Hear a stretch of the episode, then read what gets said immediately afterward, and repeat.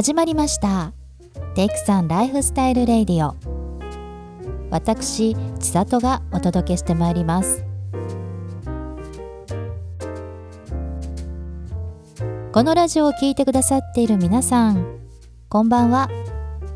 テイクさんの千里です。ちょっと前のお話になるのですが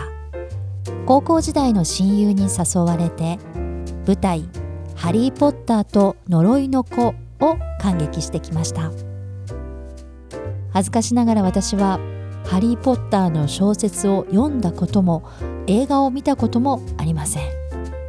なのに無謀にも見に行ってきたというお話です。誘ってくれた友人とは学生時代からよく一緒に舞台演劇を見に行っていまして20代の頃もちょくちょく舞台鑑賞を共にしていました。でも結婚などでライフステージが変わってからはなかなか時間が合わず。私自身舞台鑑賞は数年ぶり。気の置けない友人と一緒に行くのは10年以上ぶりでしたしハリー役が石丸幹二さんの回だということもありハリー・ポッターの知識は皆無にもかかわらずお友達からのお誘いに2つ返事したわけですその時は「ハリポタ」を見たことがなくても舞台のストーリーは別物のようなので大丈夫だろうと高をくくっていたのですがさすがに感激前日にもなると何の知識もなしで行くのはちょっとと思いまして舞台の公式サイトを見てみることにしました。知っている登場人物の名前はハリーハーマイオニーロンの3人だけ。魔法学校で魔法を学ぶ中いろんな試練を乗り越えていくというめちゃくちゃざっくりの基礎知識しかない私は公式サイトの登場人物の名前にまずつまずきました。全然覚えられそうにない。そしてストーリーのページを覗くとこれまでのあらすじホグワーツ1年目から7年目や用語解説アズカバンホグワーツの戦いなどが掲載されていたのですがこれが目を通すだけではどうにもならないとがっくしある程度の知識を入れていくことをきっぱり諦めて当日劇場へ向かいました。友人はハリポタのファンで息子さんが小さい頃に一緒に見ていたのをきっかけにはまってしまったとのこと、うん、そういえば見に来ていた方たちの年齢層が意外と高めでびっくりしたのですが友人と同じような方も多いのかなと感じました。若い方の中には寮生が羽織るケープのようなものをお揃いで着ていたりと皆さんおのおのにハリポタの世界を劇場に入る前から堪能している様子でまあ、私はひっそりアウェーな感じでおりましたがここまで来たら生の舞台の熱量ライブ感を楽しもうと腹をくくりました。友人が取ってくれた座席がほぼ中央の席。舞台鑑賞にはたまらない位置だったのでちょっとワクワク。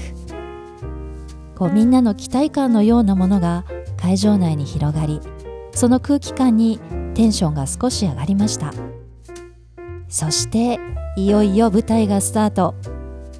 ハリーたちが魔法界を救ってから19年後の世界が繰り広げられていくわけですが幕間までの前半2時間息もつかせぬスピード感でびっくりしました。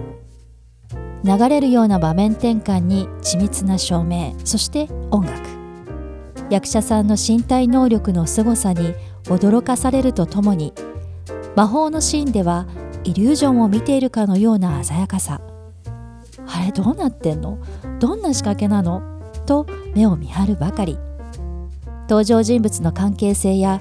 用語が多少わからなくても息もつかせぬスピードとスケールに一気に引き込まれました。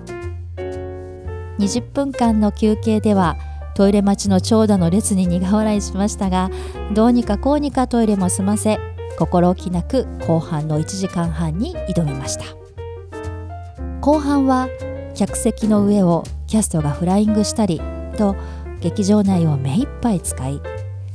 水を使ったシーンも臨場感があってダイナミックでありながら繊細。役者一人一人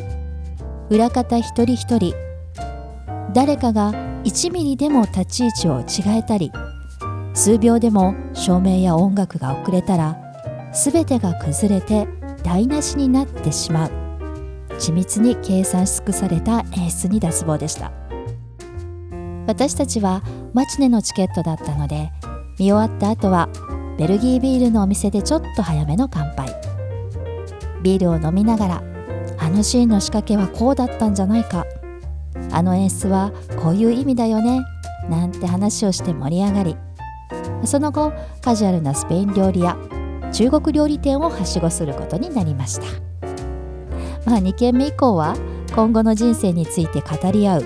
そして思い出話に花を咲かせる。という時間でしたが舞台を見終わった後の醍醐味は気心知れた仲間と舞台のあれこれを振り返ること。芝居を見ること自体も楽しみなんですがやはり感激後のこのひとときが楽しみなんですよね。これをきっかけに「ハリー・ポッター」の映画を全部見てみたいと新たな楽しみができました。誘ってくれた親友に感謝です。まー、あ、ちゃんありがとう。ということで今日はここまで。それではオーバー。